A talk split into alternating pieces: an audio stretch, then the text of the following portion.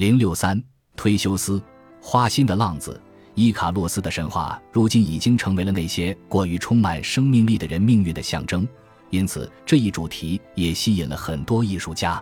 卡洛萨拉切尼于一六零零年创作的《伊卡洛斯的坠落》展现了坠落的瞬间，而赫伯特·德雷珀于约一八九八年创作的《哀悼伊卡洛斯》中则展现了其后的回响。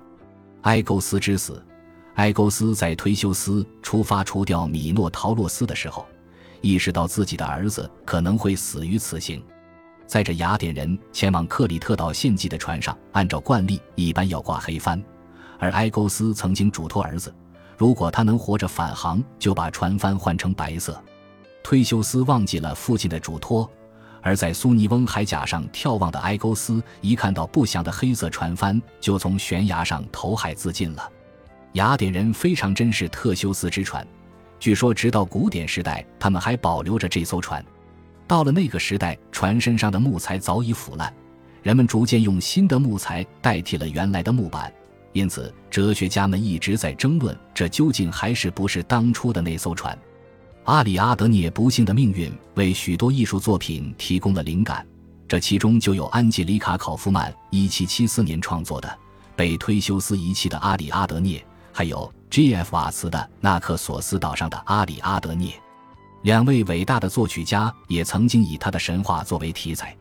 亨德尔在1734年曾经创作了《克里特岛上的阿里阿德涅》，而理查施特劳斯则创作了《纳克索斯岛上的阿里阿德涅》。安提俄珀被杀，关于忒修斯是如何遇见阿马宗人安提俄珀的，存在很多种说法。在其中最为普遍的一个说法中。忒修斯曾经陪同赫拉克勒斯一起去取阿玛宗女王希波吕忒的腰带，在此过程中俘虏了安提俄珀。他将安提俄珀带回了雅典，因为安提俄珀在阿玛宗人中有着很高的地位，所以部族中剩下的那些女战士为了夺回她，也跟着他来到了雅典。在雅典城的中央，希腊人与阿玛宗人陷入了混战，在这个过程中，安提俄珀也被杀身亡。他与忒修斯生下了一个名叫希波吕托斯的儿子，被诅咒的怀德拉。忒修斯娶了怀德拉为妻，她是弥诺斯王的另一个女儿。他显然没有从自己姐姐阿里阿德涅的遭遇中吸取教训。尽管忒修斯曾经劣迹斑斑，但这对夫妇生活的也算美满。直到希波吕托斯决意成为阿尔忒弥斯的追随者，永远保留处子之身。